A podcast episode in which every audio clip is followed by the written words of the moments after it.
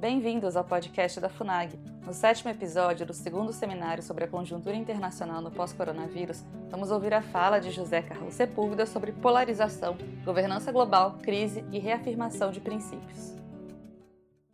Então eu vou ler uma pergunta de Noelle Tam, da Embaixada de Singapura, que menciona que a pandemia tem aprofundado a polarização política no mundo inteiro, inclusive no Brasil quais são os principais desafios dessa polarização e como os senhores analisam o futuro da política brasileira no mundo pós-coronavírus. É, ela, de alguma maneira, já foi abordada, mas é, eu deixo então também essa questão para se os senhores quiserem é, tentar responder algo a respeito. Depois temos uma pergunta de Gabriel Dávila, Boa noite. Gostaria que os debatedores falassem um pouco do que passou-se a chamar governança global. É, enfim, o Silvio já mencionou bastante sobre isso na, na discussão sobre globalismo, e, mas enfim, se, se, ele pudesse talvez aprofundar um pouco essa expressão, é, quais são os principais colaboradores da governança global? Ele ele pede, então, essa, essa análise. E, finalmente, uma pergunta do Instituto Chapada do Corisco. É durante as crises que reafirmamos nossos princípios. Não seria o momento ideal para a nação brasileira se portar firmemente contra a atomização do indivíduo ao homo economicus, proposta pelos asseclas que prosperam ao subjugar a nação aos seus ideais subversivos utilitaristas e recordar de sua tradição cultural, seguindo sua vocação histórica? Então, é, eu deixo essas três perguntas e pediria então para cada um escolher a forma como abordar, uma ou duas ou as três, e ao mesmo tempo já formular suas, suas considerações finais. Eu passaria então novamente em ordem alfabética a palavra ao senhor José Carlos Sepúlveda e depois Leandro e finalmente Silvio Grimaldo. Por favor, senhor Sepúlveda. Bem, a, a, primeira pergunta, eu acho que eu, digamos, pelo menos na minha exposição, tentei respondê-la, digamos, apesar de, de ela não ter sido feita antes, que é mostrar o seguinte, que essa agenda nascida da, a propósito do, da epidemia é claramente uma agenda hoje ainda eu ainda não tive tempo de analisar todo o material, mas eu vi uma série de material de uma nova frente progressista mundial que se está conduindo para, a propósito do coronavírus, impor uma agenda ao mundo. Isso penetrou a política brasileira e esse, essa polarização, digamos assim, passa a ter outros móveis. Nós vemos, por exemplo, eu particularmente vejo com muita preocupação a atuação de governadores no Brasil que estão eh, levando o Brasil para o abismo.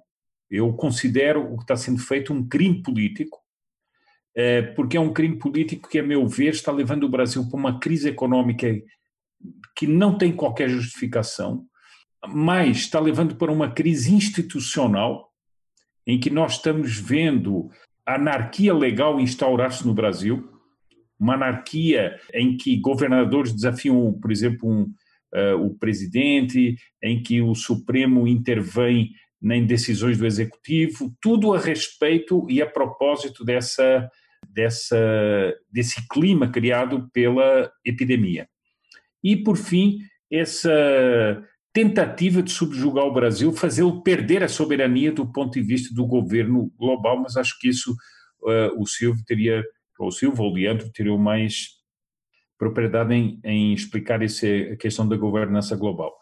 Essa última pergunta me parece o seguinte: eu, eu defendo isso muito claramente, inclusive porque foi sempre um princípio que desde as lutas contra o nazismo e o comunismo, o professor Pini Correia de Oliveira sempre defendeu, não há verdadeira restauração de uma nação se não houver uma restauração dos seus valores fundamentais. E os seus valores fundamentais são valores metafísicos e são valores também religiosos. Enquanto não houver essa restauração desses valores enquanto dando padrão da atuação na política, nas relações internacionais, etc., não há uma verdadeira, nas relações sociais, evidentemente, não há uma verdadeira uh, restauração das nações. Ora, eu vejo que nesta crise nós estamos sendo atacados exatamente nisso. E isso quer dizer também na economia, que, por exemplo, essa, nós, estamos, nós estamos assistindo a um verdadeiro assalto ao direito de propriedade. O direito de propriedade está sendo assaltado a propósito desse. Quantos milhares de pequenos empresários perderam as suas empresas nesta brincadeira? Quantos? É, e por medidas arbitrárias, completamente injustificáveis. É, eu acho que até era o Silvio que falava disso, não é? que no fundo são sempre as classes médias, as classes médias baixas que pagam essas experiências que nós estamos assistindo. Por quê? Porque eles são as, as classes que têm mais vivos esses valores conservadores. Pode ver que, eh, que são essas as, as classes que têm os valores conservadores. E não muitas vezes eh, pessoas do jet set e pessoas das falsas elites que ficam snobando as suas, as suas quarentenas, eh, como nós vemos por aí.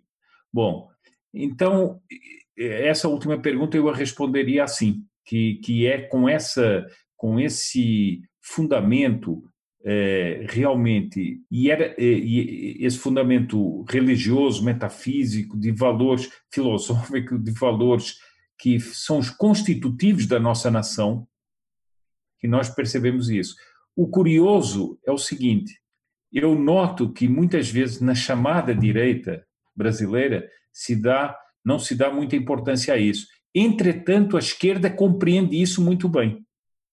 Eu vi, por exemplo, análises feitas por esquerdistas que diziam o seguinte: quem não é, é preciso entender o que é que está acontecendo no Brasil. E no Brasil está é a velha mentalidade, diz, diz um dos esquerdistas, é a velha mentalidade colonial providencial que via na providência divina o amparo da sociedade, é essa mentalidade que nós não conseguimos destruir até agora, a que está ressurgindo nestes movimentos todos. Ora, isso é profundo, essa análise é profunda.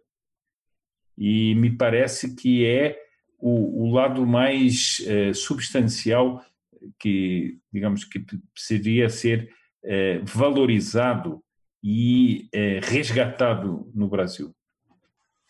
Muitíssimo obrigado. Eu passaria então a palavra ao Leandro para abordar como lhe parecer mais adequado, talvez responder alguma ou todas as três perguntas que foram formuladas e, e também para formular suas próprias considerações finais. Por favor, Leandro acesse o canal da FUNAG no YouTube, www.youtube.com.br FUNAGBrasil. Lá você encontrará centenas de vídeos sobre política externa brasileira e relações internacionais.